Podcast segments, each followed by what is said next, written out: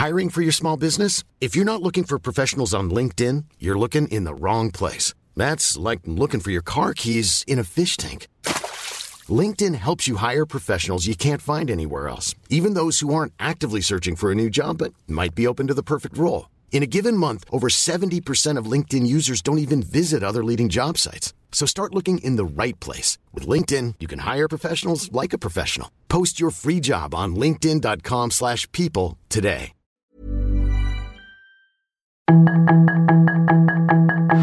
Tarde a tarde, lo que necesitas saber de forma ligera con un tono accesible. Solórzano, el referente informativo.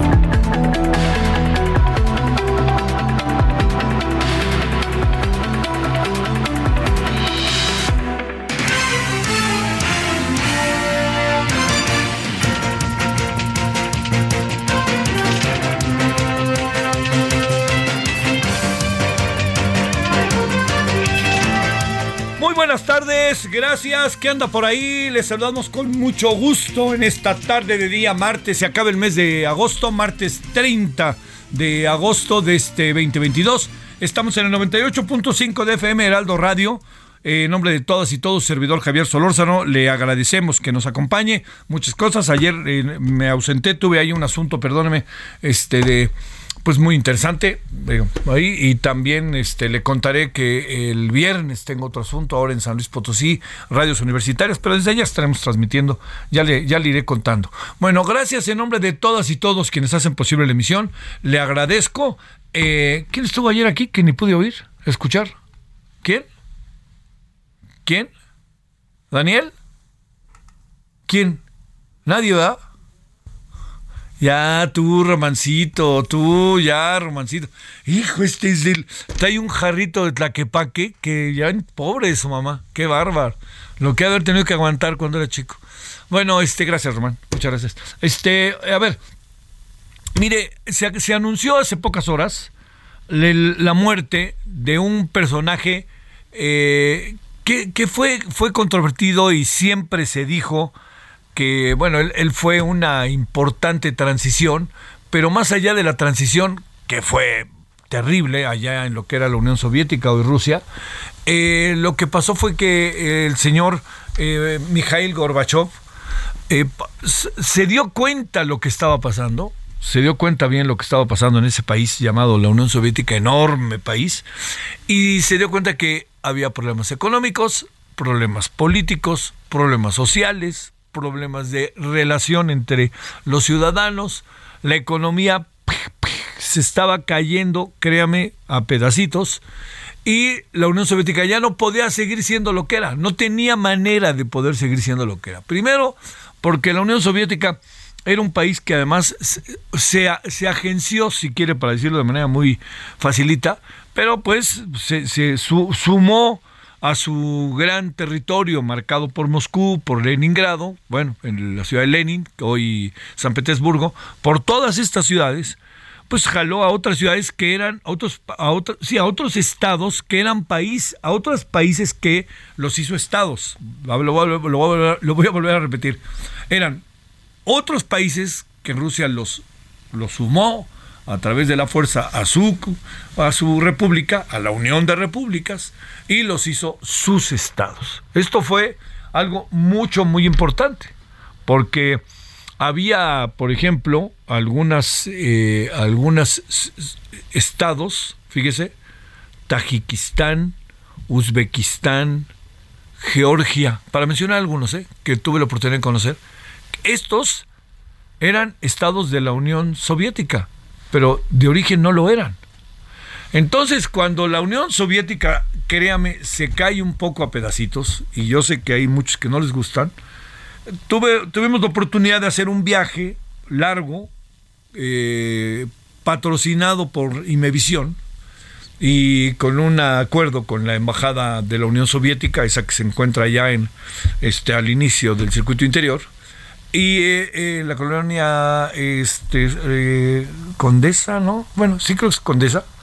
Entonces, lo que, lo que pasó es que fuimos a ese viaje, que fue un viaje México, La Habana, La Habana, Moscú. en pollo flot, le decíamos, porque solo, solo daban pollo en Aeroflot. Entonces, eso era una broma particular. Entonces, acabó siendo pollo flot. Entonces, nos fuimos, un grupo de tres mexicanos, por cierto, entre ellos, eh, me acuerdo siempre de él, el papá de Leonardo Curcio, saludos, y Guillermo Montemayor y su servidor. E hicimos un viaje que fue sumamente interesante para nosotros, de un gran aprendizaje, porque eh, lo primero que nos dimos cuenta llegando a Moscú es que las cosas en Moscú estaban realmente deterioradas. No había alimentos, los hoteles a duras penas podían ofrecer una comida al día, eh, a pesar de que se hubiera pagado. Eh, mucha gente en la calle, era tiempo en que se podía estar en la calle.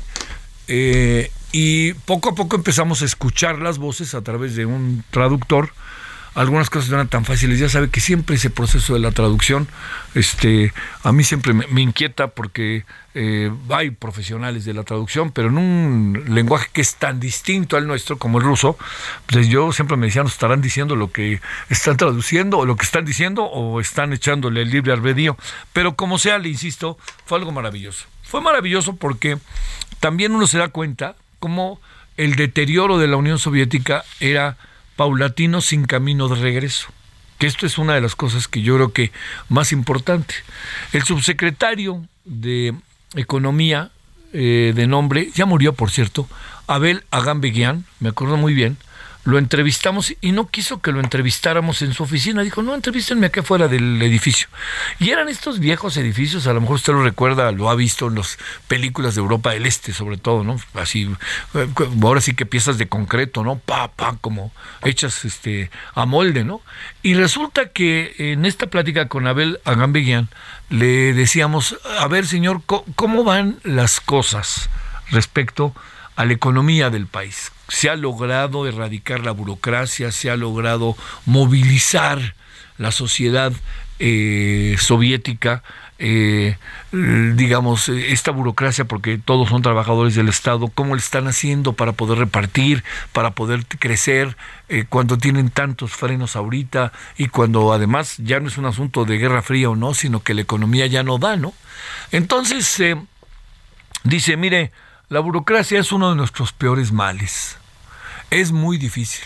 Mire, yo puedo mandar, y entonces voltea y me dice, allá en el último piso, penúltimo piso, un edificio de 15 pisos o algo así, me dice, mire, yo estoy en el, último piso de este edificio, que está aquí a nuestras espaldas, y yo mando un memorándum. Y el memorándum, para llegar al piso 3, que es hacia donde va dirigido, tiene que pasar por 12 pisos y esos 12 pisos todo el mundo tiene que dar el visto bueno. Entonces un memorándum de un asunto, por ejemplo, tenemos que apurar el, este, la distribución de pan en ciertas colonias de Moscú. Y es por decir algo, ¿eh? que tenía que ver con el área que él trabajaba. Dice, ese, ese memorándum puede llegar a tardar un mes o un mes y medio por la burocracia que tenemos, porque todo el mundo hace valer un poder realmente pues pequeño, un poder exiguo, y eh, lo que acaba pasando es que esto le da a usted una idea de la situación bajo la cual estamos. El asunto de la represión, a lo que nosotros vimos, a los grupos pues que estaban contestatarios y que estaban en contra, que se manifestaban en las calles, era, era muy singular, ¿eh? Era muy singular, porque era muy a, la callada, ¿no? Entonces de repente uno, un estudiante iba caminando por la calle, lo venían siguiendo, siguiendo, y el estudiante de repente era detenido y desaparecido, ¿no? Desaparecido. Yo no sé qué pasó después con tanta gente que, que hizo tantas cosas ahí verdaderamente brutales. Pero entonces llegó este señor que se llama Mikhail Gorbachev, a destiempo, en contra de muchos en el Partido Comunista ruso, soviético. Y entonces lo que propuso fue dos ideas que eran la perestroika y el glasnost, que en el fondo no eran otra cosa que la apertura económica y la apertura política. Eso era. Entonces el proceso de apertura estaba siendo un dolor de estómago para muchos. Usted imagínese, ¿no? Cerrada la economía, cerrada la política, decisiones unilaterales, cuando de repente aparece un señor que dice, esto lo tenemos que abrir.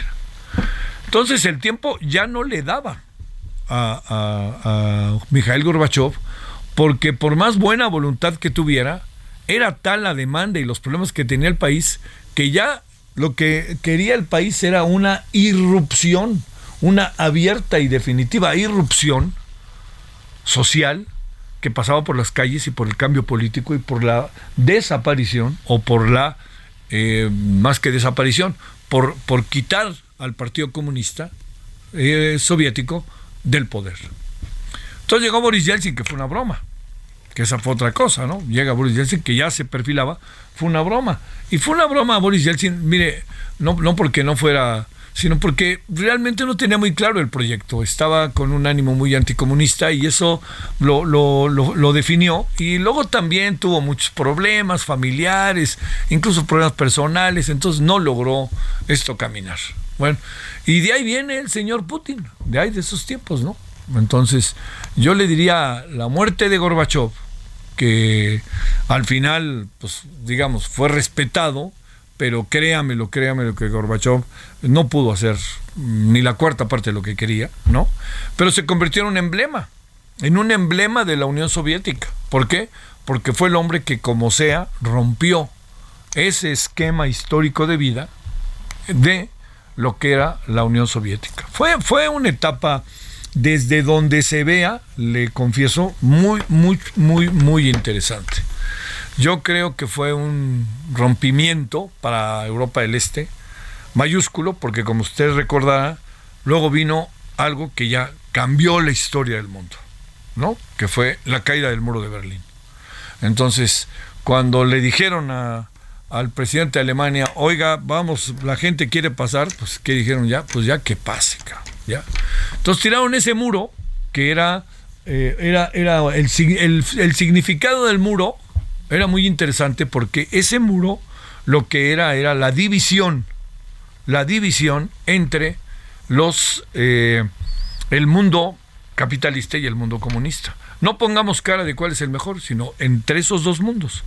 Y esos dos mundos, eh, de alguna u otra manera, se acabaron de alguna manera confrontando bajo nuevas perspectivas, este, perspectivas que son ahora diferentes, quizás no bajo ese esquema de capitalismo, comunismo, etcétera, etcétera, sino este bajo otra otra circunstancia que es lo que estamos viendo hoy, ¿no? Este Rusia con este con, eh, Ucrania, Estados Unidos y China y cerraría eh, recordando que fue un momento muy interesante en la historia de la humanidad, ese proceso, muy interesante y muchos tuvimos la oportunidad de vivirlo de dos maneras. Yo viví una parte, perdóname que en primera persona, viviendo un, tiempo ahí en, en, la Unión Soviética, en donde uno ve las cosas y cómo se van dando y la, la, este, la carestía de alimentos, eh, la dificultad del transporte y la gente sufriendo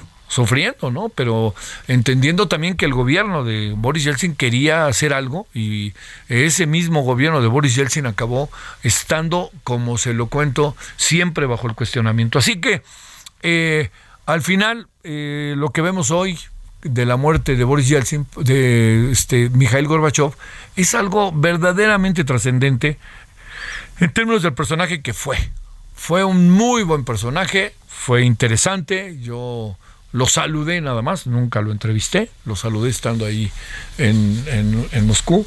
Eh, vino a México, lo entrevistaron en México, eh, recorrió el mundo eh, y cuando vino a México por ahí me cuentan que ya estaba lista la entrevista y dijo, a lo mejor no, y entonces eso fue un relajo para los que lo querían entrevistar, que ya, ya, ya lo habían pactado, pero sí se acabó haciendo la entrevista. Se convirtió en personaje del mundo, ¿no? Pero yo creo que lo más importante de todo lo que le estoy diciendo es lo que tiene que ver con, eh, con lo que pasó con ese país llamado la Unión de Repúblicas Socialistas Soviéticas, Soviéticas Socialistas. Eso es lo que más importante. Y a lo mejor usted vio una película de Sylvester Stallone, Rocky 55, en donde pelea con un cuate que se llama Iván Drago en la película, que es un ruso, y hay un personaje que está en la tribuna que se presume es este Mikhail Gorbachev. Uno lo identifica porque tenía un lunar exactamente de la, de la cabeza hacia la frente. este, él era pelón, ¿no? Pero mire, eh, yo le diría hoy se cierra una etapa de la vida para la Unión, para Rusia, sumamente importante, y yo creo que por más que trató eh, el señor Mikhail Gorbachev cambiar, pues no hizo, lo único que acabó haciendo fue la transición del cambio. Él fue, en sentido estricto, el último líder de un país que se llamaba la Unión Soviética y este, incluso fue galardonado con el premio Nobel. Le digo un personaje que, que fue muy difícil para él. ¿eh? Yo, yo encuentro que no, que, que lo que él propuso era una tablita de salvación y créame que eso ya estaba determinado, ya estaba definido. No había, no había por dónde, hombre. El país ya necesitaba un cambio fuerte. Y lo vino a dar el cambio definitivo a toda esta zona de Europa del Este, ni más ni menos que con, que esto es algo muy importante, lo vino a hacer con la caída del muro de Berlín. Una etapa muy padre ¿eh? de, de, la historia. Cuando digo muy padre, quiero decir que nos deja enseñanzas y que nos hace ver muchas cosas. Pero así que bueno, murió Mikhail Gorbachev, Miguel Gorbachev, el último líder de la Unión Soviética. Personaje, personaje que la historia debe de juzgar un poquito mejor. No, no creo, no creo que lo acaben juzgando en, la Unión Soviética muy bien, sobre todo los, los conservadores, los comunistas, pero yo creo que lo que hizo Gorbachev no había de otra. O lo hacía eso, o el país se caía inexorablemente. Se cayó, ¿eh? Pero la caída fue menos brusca. 17, 16 en la hora del centro. Buenas tardes. Solórzano, el referente informativo.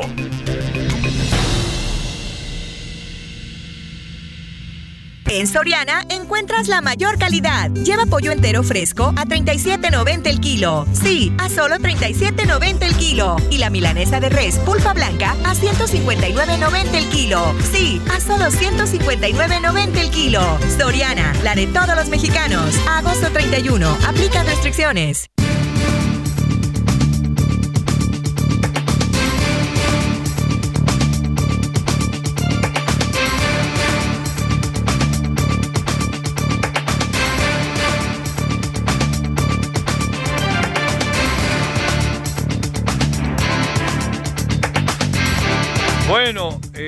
Este, bueno, pues aquí andamos agradeciéndole profundamente que nos acompañe. Este, sí, Mario Mora, pues sí, un mundo dividido, Mario, que sigue dividido, ¿eh? Sigue dividido. Y este, como, como, como luego dicen que decía Fidel Castro Ruz, oiga, ¿y ustedes en su país ven este películas de indios y vaqueros? Y dice, claro que sí, dice. La diferencia es que nosotros nos vamos a los indios y ustedes a los vaqueros. ¿no? Bueno, vámonos con Eduardo Bakov, con enorme gusto, presidente del Consejo Directivo de Métrica Educativa C, ex consejero del Instituto Nacional para la Evaluación de la Educación. Eduardo, con el gusto de siempre te saludamos. ¿Cómo has estado? Javier, eh, muy buenas tardes. Este, muy bien, afortunadamente. Qué bien. Oye, veíamos tu artículo y hemos escuchado algunas cosas, hemos leído algunas cosas que has escrito por ahí sobre lo que llaman el ABC de la nueva escuela mexicana y digamos que el punto de partida que tienes es, es crítico hacia esta propuesta. ¿Por qué no hablamos de ello? ¿Qué ves de ello? Y echamos a andar la conversación, Eduardo. Sí, con todo gusto, Javier. No, por supuesto que está crítico la cosa, sobre todo, bueno, hay dos, digamos, cosas que hay que tomar en cuenta. Primero, el momento.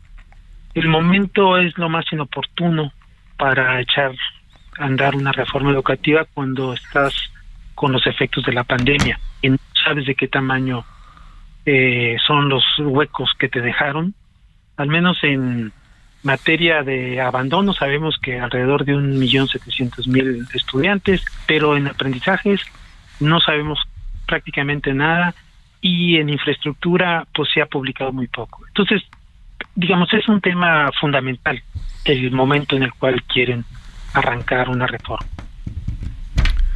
eh, la van a echar a andar.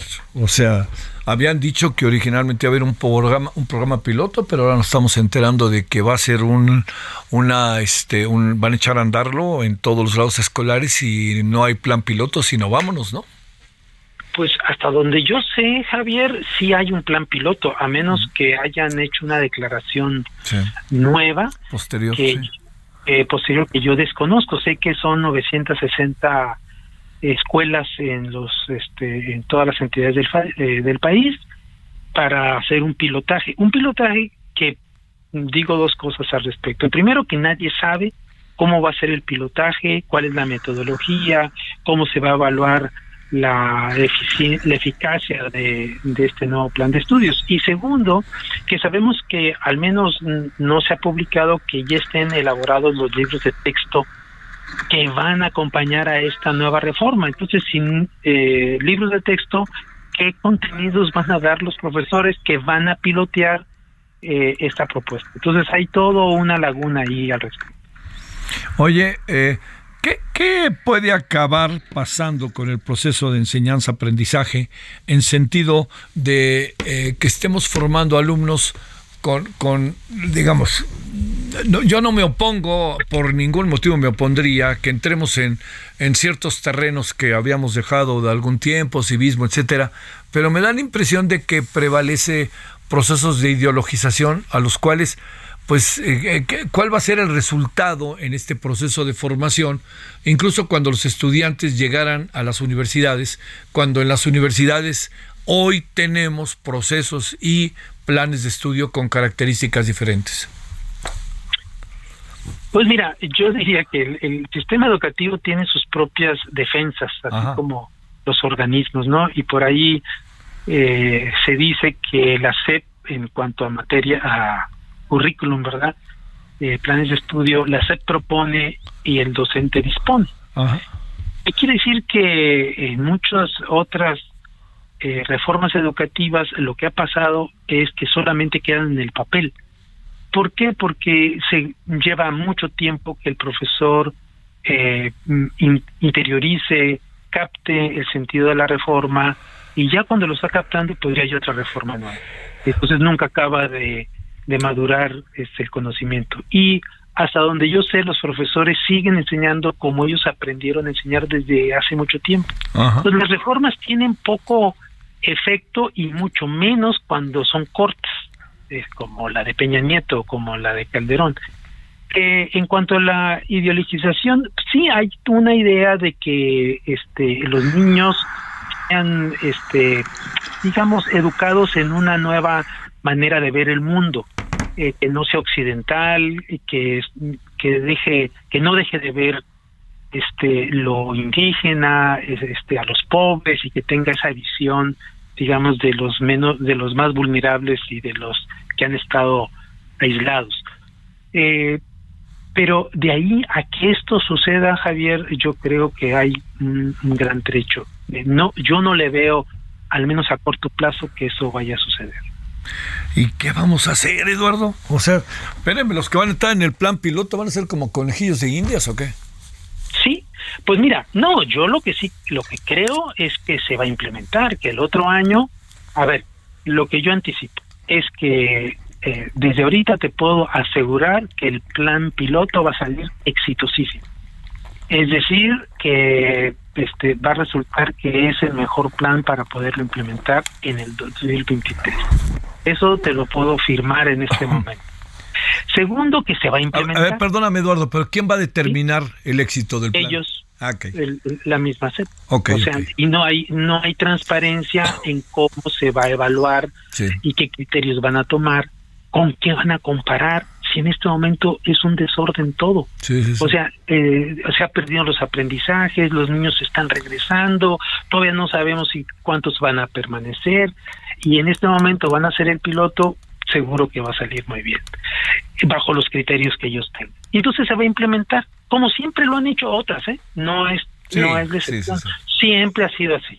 Entonces, siempre ha habido disque una consulta y se ha implementado según lo que todos los maestros quieren que se implemente. Lo que sucede es que de un sexenio a otro pues cambian radicalmente esas posiciones. Pero se va a implementar a mi manera de ver y si es que sobrevive en el próximo sexenio, pues se van a ir este, interiorizando los profesores y van a ir adaptando sus, sobre todo los contenidos son los que eh, cambian, porque como cambian los libros de texto gratuitos, los libros de texto se convierten en el currículum vivo.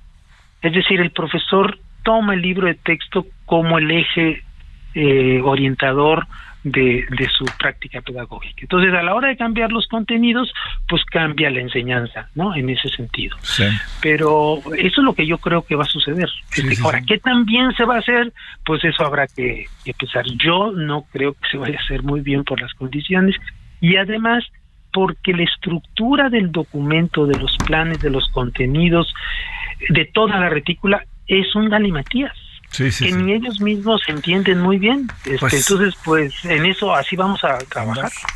Ahí te buscamos la semana que entra, Eduardo, ya con una semana y media de clases, a ver qué vas sabiendo, qué vas investigando y por lo pronto, muchas gracias que estuviste con nosotros. Gracias, Javier. Que tengas una buena tarde. Hasta luego, pausa. El referente informativo regresa luego de una pausa.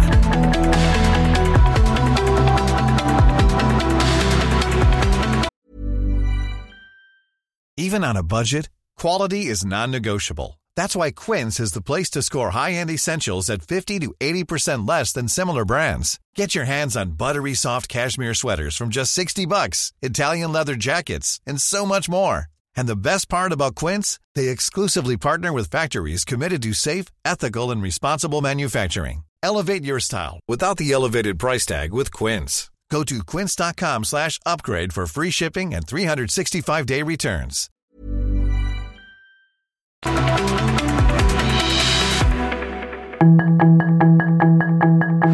Estamos de regreso con el referente informativo.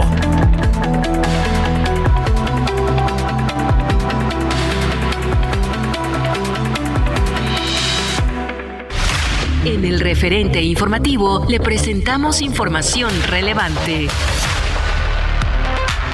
López Obrador anuncia que Litio MX se instalará en Sonora. Alfonso Durazo será el encargado. Dictamen de reforma electoral podría estar hasta el final del periodo de sesiones. 65% de las mujeres en Michoacán ha sufrido violencia. Amplían búsqueda por aire de agente de la Fiscalía del Estado de México en sur de la entidad. Secretaría de la Función Pública sanciona a nueve proveedores del sector salud por afectar procesos de licitación. Se registran 504 contagios de viruela del mono en México. 400 ataques de fraudes electrónicos se realizan cada hora en México. INEGI reporta marginal recuperación en empleos durante julio. Refinación de petróleo alcanza su nivel más alto desde 2016. Lo mejor de México está en Soriana. Lleva manzana red o golden a 29.80 el kilo o el plátano chiapas a 9.80 el kilo y 20% de descuento en todas las manzanas en bolsa y en todas las uvas y kiwis. Martes y miércoles del campo de Soriana. Solo 30 y 31 de agosto. Aplican restricciones.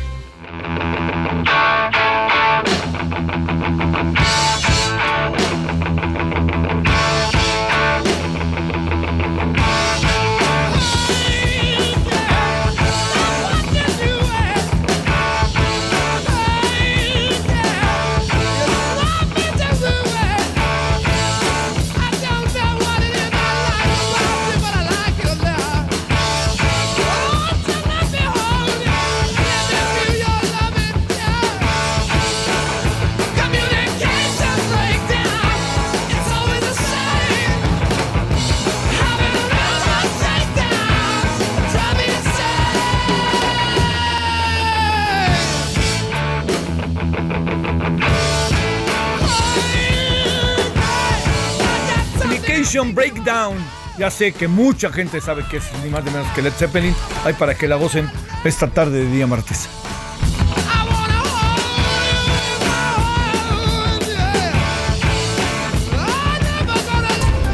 Solórzano, el referente informativo. En Soriana encuentras la mayor calidad. Lleva pollo entero fresco a 37.90 el kilo. Sí, a solo 37.90 el kilo. Y la milanesa de res pulpa blanca a 159.90 el kilo. Sí, a solo 159.90 el kilo. Soriana, la de todos los mexicanos. Agosto 31. Aplican restricciones.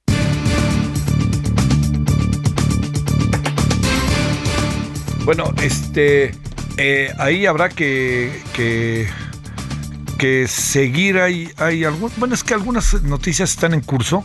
como por ejemplo que detuvieron parece que al segundo implicado en el asesinato del hijo del alcalde de, de Celaya, Guanajuato, que yo creo que eso es algo que, en verdad que es muy importante. Otro asunto que está en curso, del cual le quería hacer referencia, era que este otros asuntos eh, que el, el, eh, el, lo que corresponde al día de hoy, que es, perdóneme, el día de la el Día Internacional de las Víctimas de Desaparición Forzada, que se están marchando en la Ciudad de México. Otro asunto es, hijo, yo hoy venía por el circuito interior, había una manifestación en por ahí por el rumbo de Pemex en Marina Nacional. Qué locura fue, fue, lo, fue una locura pasar por ahí. Tres horas, dos horas, ni hablar. Bueno, días como estos así son y punto. Así forma parte de la dinámica nuestra. Bueno, un tema que me parece que hay que seguir y hay que tratar de entender, ¿no? Porque algunos lo ven como auténticos actos de autoritarismo y otros lo ven como la defensa de las audiencias.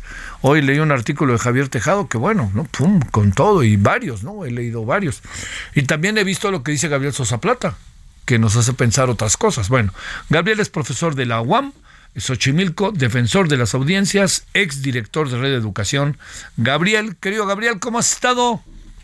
Hola, querido Javier, qué gusto me da saludarte. Pues muy bien, muy atento a todo lo que ocurrió ayer en la Suprema Corte de Justicia. Oye, a ver, podríamos, este, en estos diez minutitos que tenemos, colocar, eh, si me permites esto, de peras y manzanas ante lo que estamos, qué es lo que sucede, y por qué han arremetido tan en serio incluso contra ti y contra otros y que tú has también te has manifestado diciendo que los algunos yo lo te, citaba que algunos de los medios de comunicación en la interpretación que dan de las cosas hay una mentira y no se oye los dos lados del asunto. Ay, Javier, pues mira, eh, en síntesis es lo es lo siguiente. Como tú sabes y como sabe nuestra audiencia, en el 2014, con la expedición aprobación de la Ley Federal de Telecomunicaciones y Radiodifusión, se incorporaron los derechos de las audiencias. Esta facultad o, estos derechos ya estaban en la Constitución y le dieron al Instituto Federal de Telecomunicaciones la facultad como autoridad para tutelarlos.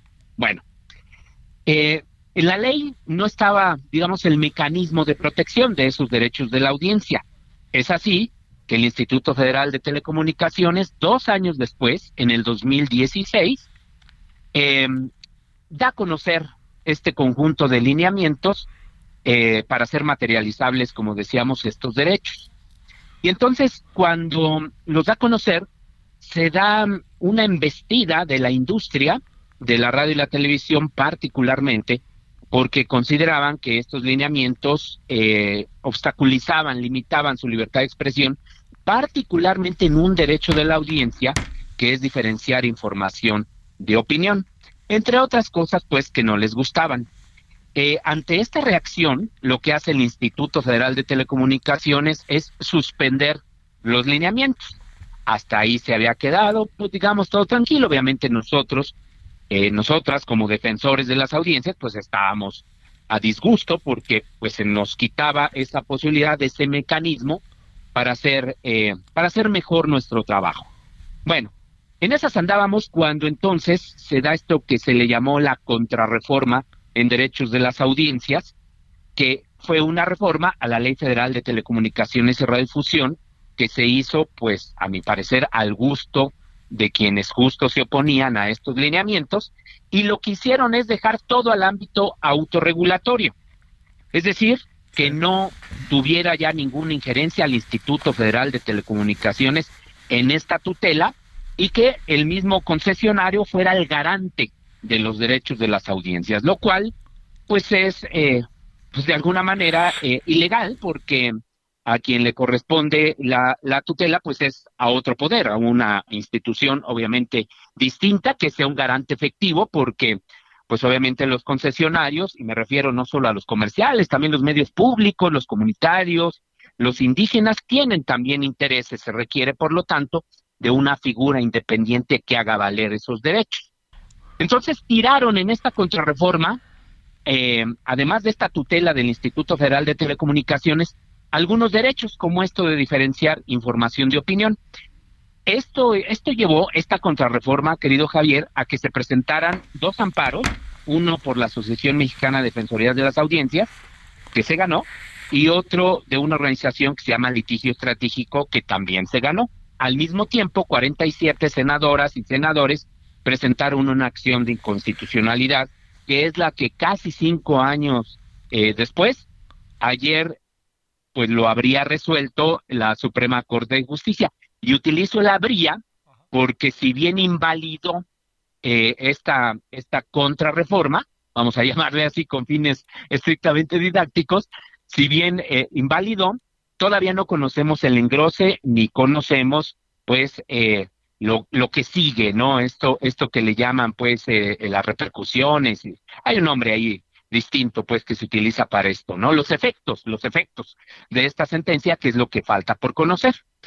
Entonces, llegamos al escenario, querido Javier, y aquí termino ya este recuento muy en general, llegamos al escenario de que desde nuestro punto de vista, desde las defensorías de las audiencias, quienes, estemos, eh, quienes hemos estado trabajando en este tema, se regresaron esos derechos que habían sido expulsados de la ley y se regresó la facultad al Instituto Federal de Telecomunicaciones para tutelarlos.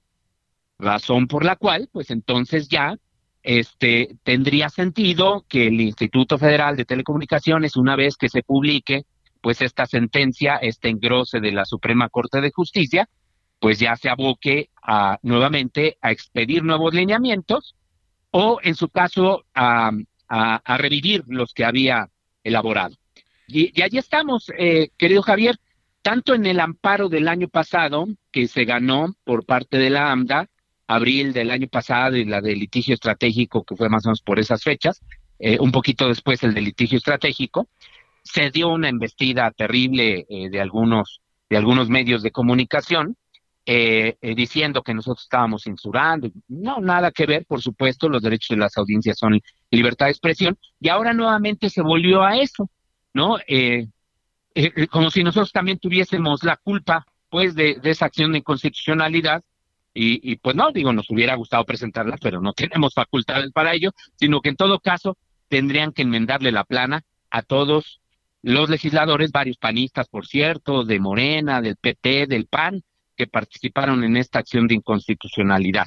Pero lo cierto es de que a partir de todas estas discusiones, querido Javier, los derechos de las audiencias son considerados derechos humanos. Y así como los medios de comunicación, los periodistas, los concesionarios tienen el derecho de libertad de expresión, pues bueno, la ciudadanía también tiene derechos como audiencia para que todos esos contenidos pues no, no vulneren derechos humanos.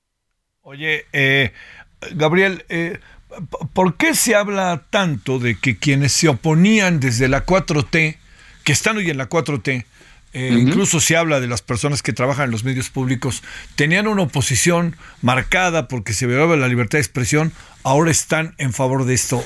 Digamos, eh, es como uno de estos, de los escenarios de lo que está pasando, Gabriel. Sí, podría interpretarse de esa manera, pero fíjate, eh, querido Javier, que, que, el gobierno no tiene absolutamente nada que ver con esta acción de inconstitucionalidad ni con los amparos, ¿eh? En lo absoluto. Es más, eh, a mí me da la impresión de que al presidente López Obrador no le gusta el tema de los derechos de las audiencias, porque él ha reiterado en diferentes ocasiones que está a favor de la libertad de expresión y que en la medida en que haya una menor regulación y más libertades, pues mucho mejor para él. Aparte de todo esto, eh, querido, querido Javier, eh, por ejemplo, en el Congreso hay algunas iniciativas de Morena y también de otros partidos que buscarían pues justo revertir esta contrarreforma de 2017 y dejar los derechos de las audiencias como estaban eh, plasmados en la redacción original de la ley, la de la de 2014. Entonces, no, nada que ver. Por eso cuando ahora estas columnas eh, generan esa relación entre quienes fuimos funcionarios públicos, entre quienes ahora estamos defendiendo los derechos de las audiencias y queremos censurar es una hipótesis, eh, en este caso, no válida, en ningún sentido, porque los dos amparos fueron presentados por una asociación independiente, los dos por organizaciones independientes, de que algunos de nosotros hayamos ocupado cargos, bueno, eso ya fue algo posterior, ¿no? Eh, a, a, este hecho. Lo hicimos como defensores de las audiencias y ahora como defensores también de las audiencias, yo lo soy a mucho orgullo de Canal 22, seguimos pensando lo mismo y aún pensábamos lo mismo como servidores públicos y apoyamos todo lo que se refería a los derechos de las audiencias y a las defensorías. Y para el caso de la acción de inconstitucionalidad, pues adicional a eso, que no es un tema del gobierno, no es un tema partidista, es un tema pues que tiene que ver con la con el respeto a la Constitución.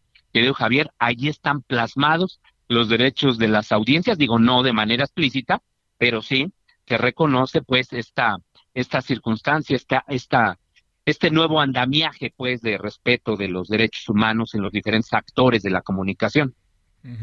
Oye, eh, a ver, otro asunto que brinca por ahí, este, eh, Gabriel. El, el, tema que tiene que ver con la distinción que tanto se ha hablado de noticias, opinión, como parte también del proceso que ha generado, que, que, es difícil de distinguir, ¿no? Es difícil de distinguir. En una pregunta, en una respuesta, en un comentario o en una este, información y lo que uno ve, en fin. A ver, de esto, ¿qué es lo que piensas? Pues mira, lo que quedó, eh, digo, si nos basamos en la sentencia de la Corte y de que habría sido expulsada pues del orden jurídico esta contrarreforma, esta diferenciación o esta distinción pues entre información y opinión, volvería a incorporarse a, los derechos de la audiencia. Eh, y, así estaba en el 2014, cuando se aprobó, querido Javier, la misma industria ni siquiera lo cuestionó, pero ya cuando eh, el IFT lo aterrizó, lo trató de materializar, en estos lineamientos es cuando se dio todo este ruido mediático. Mira, era un tema eh, que de origen, creo Javier, al menos la AMDA no lo traía, ¿eh? Ah, mira. Este, ah, mira. No, no, no. A nosotros la verdad es que no nos preocupa demasiado el diferenciar información de opinión. Nos gustaría, pues, de que si fuera una práctica frecuente, de que es, estaría muy bien, pues, que, que quienes están frente a un micrófono hagan claramente esa distinción. Eh, está bien, pero no es un tema prioritario para la Asociación Mexicana de Defensoría de las Audiencias. Nuestro tema prioritario es, es ese, que, que se respeten los derechos humanos en los contenidos, de que se respete a las audiencias, de que haya un mecanismo efectivo de protección o tutela de estos derechos cuando se vulnere alguno gravemente y que solo en esos casos, que estoy seguro que será excepcional, querido Javier, intervenga el Instituto Real de Telecomunicaciones, pero ya como último recurso, la verdad es que pensamos que, que solo, solo basta pues con las recomendaciones de, de las defensorías de las audiencias y que actúen de manera independiente, que eso es pues obviamente también algo de lo que se ha estado luchando, pero lo demás, por cierto, digo que no nos preocupa demasiado esto, pero se ha centrado ahí justamente el debate, eh, querido Javier. Oye, a ver, para cerrar, Gabriel Sosaplata, eh, déjame decirte, ¿qué, qué piensas de, de que, pueda venir a suceder, eh, te diría, en el corto plazo? ¿Este asunto ya le pasamos la página o va a volver a aparecer? ¿O qué, ante qué estaremos? Porque eh, esto que me dices ahora, de que se inventa mucho que la 4T está detrás de todo esto y que estos funcionarios, tú ya como exfuncionario, pero otros que son actualmente funcionarios, no tienen nada que ver, pues yo creo que también pone en perspectiva algo, ¿no? Pero a ver, ¿qué supones que va a pasar en el corto plazo y sobre todo cuando vengan los procesos electorales que van a ser eh, candentes, aunque yo creo que están medio definidos, pero candentes? Pues mira, yo creo, eh, querido Javier, es difícil plantear un escenario de esta naturaleza, porque ya ves que los tiempos políticos van modificando muchas cosas y también al mismo tiempo se van restableciendo o no algunas relaciones políticas entre grupos políticos de diferentes partidos políticos con los medios de comunicación y van definiendo agendas muy precisas. Eh, en el caso de los derechos de las audiencias, yo no veo que sea una agenda eh, de ningún partido, que sea una agenda prioritaria eh, por lo tanto, yo sinceramente no veo que venga del Congreso alguna reforma de esta naturaleza. Posiblemente venga la sentencia y a lo mejor se le diga al Congreso que tiene que, legislar nuevamente en este terreno. Es una posibilidad, pero tú recuerdas que también tenemos un mandato ahí, si ya eh, que, yo recuerde en esos términos de la publicidad oficial y no se ha hecho, por ejemplo, ¿no? Eh, entre otras que se han dejado allí en un vacío regulatorio. Yo creo que vamos a entrar en un impasse en este tema de los derechos de las audiencias. Eh, vamos a ver reitero, eh, creo Javier, porque eso va a ser definitivo, cómo viene el engrose, esta sentencia ya de la Corte, y entonces ahí ya se pueden vislumbrar un poquito mucho más eh, los escenarios, particularmente en lo que le corresponde hacer al Instituto Federal de Telecomunicaciones, porque después de todo sigue conservando sus facultades en alfabetización mediática e informacional, sigue conservando el registro de las defensorías de las audiencias y ahora, pues bueno, ya con base en lo que se establezca en la sentencia, pues veremos claramente que nosotros pensamos que es así, que recupere estas facultades que le fueron quitadas en la reforma de 2017. Y, y no, los derechos de las audiencias no es un tema político, es un tema eh, derecho humanero. Eh, así nosotros lo vemos, sin fines partidistas, querido Javier. Te mando un gran saludo y mi agradecimiento, Gabriel Sosa Plata, que estuviste con nosotros. Buenas tardes. Al contrario, muchísimas gracias, Javier. Una excelente tarde y un saludo a la audiencia. Para ti, gracias. Buenas tardes. Hasta 17:49 en la hora del centro. Solórzano, el referente informativo. Balance Inmobiliario es presentado por Centro Urbano. Estrena hoy Casa Odepa en 20 Grandes promociones en Tecámac, Querétaro, Puebla, Cancún, Playa del Carmen y Monterrey. Tu mejor hogar e inversión está en Vinte. Búscanos en vinte.com.mx.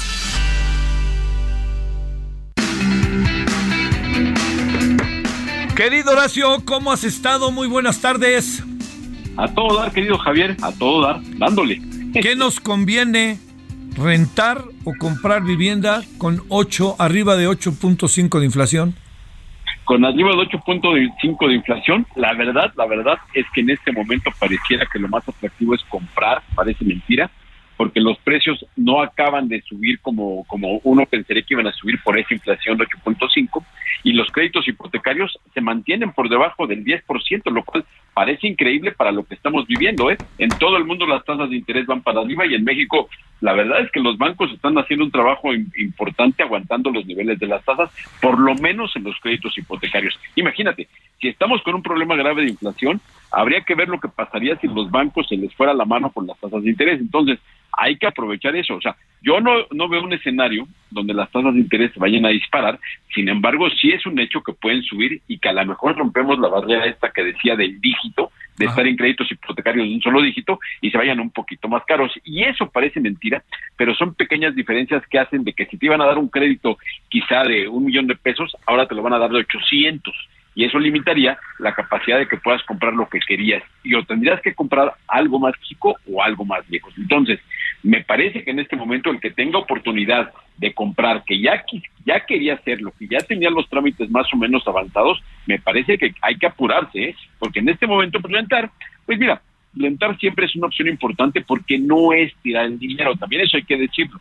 Hay gente que lo que necesita es comprar, pero hay mucha gente, mucha, mucha gente para que la, que la mejor opción es rentar. Ah, siempre hay eso de que se dice de que rentar es tirar el dinero. Yo la verdad es que nunca lo he visto así, porque me parece que la renta responde a características muy particulares de cada familia, de cada persona. Sí. Oye, pero a ver, hoy estábamos ahí con la polémica del señor Esquivel y del señor Jonathan Heath, que si van a seguir subiendo las tasas de interés o no. Jonathan Heath dicen que van a seguir subiendo, porque están previendo que va a seguir subiendo la inflación, supongo. Sí, sí, sí, es un hecho. El, pronóstico de, todas las instituciones financieras es que las tasas de interés van a seguir creciendo. Me parece que lo importante es que se haga el esfuerzo, que es lo que están haciendo los bancos centrales, para evitar que esos deslices sean demasiado altos, que sea algo que verdaderamente simbre los mercados. Entonces, me parece que en este momento, pese a todo, las tasas de interés se siguen manteniendo al límite, pero todavía dentro de rangos donde, vaya, el hecho de que no lo hayamos visto reflejado en una tasa de interés de los créditos hipotecarios me parece un gran indicador de que lo que está pasando con la economía es que los sistemas financieros están razonablemente respondiendo bien a un problema hay que decirlo, ¿eh? tenemos un problema gravísimo de inflación, la inflación está en 8.5%, hay productos donde es el caso específico de la construcción, vaya, lo que decía de los precios de los de las de las viviendas de la construcción es muy fácil, en lo que va de año el cemento ha subido más del 70%, entonces sí hay que tener mucho cuidado de que los precios van a subir y lo que hay que estar prevenidos es de, que ojalá, ojalá no haya condiciones para que los aumentos en tasas de interés que los va a haber, me parece que los responsables están atentos y, por ejemplo, quien tiene créditos en tarjeta de crédito, ojalá que le baje el consumo con tarjeta, porque el costo de lo que va a costar intereses va a ser más alto. Las hipotecas, me parece que todavía estamos en rango de que quien está solicitando una hipoteca, que se apure a firmarla para garantizar que las condiciones sean todavía en los términos de lo que hemos venido manejando como las hipotecas históricamente más bajas en la historia reciente de México. Gran abrazo, Horacio Urbano, buen martes. Abrazo fuerte, querido Javier. Balance Inmobiliario fue presentado por Centro Urbano. Solórzano, el referente informativo.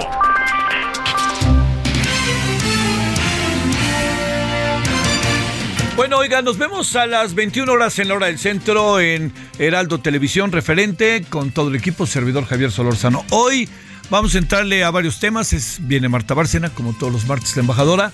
Este, la Defensoría de las Audiencias. Vamos a seguir con ese tema. Vamos a hablar de Gorbachov. Hay buenos temas para esta tarde. ojalá nos acompañe y Alfonso Doracio y el litio. Hasta rato, hay tarde. Adiós. Hasta aquí Solórzano, el referente informativo.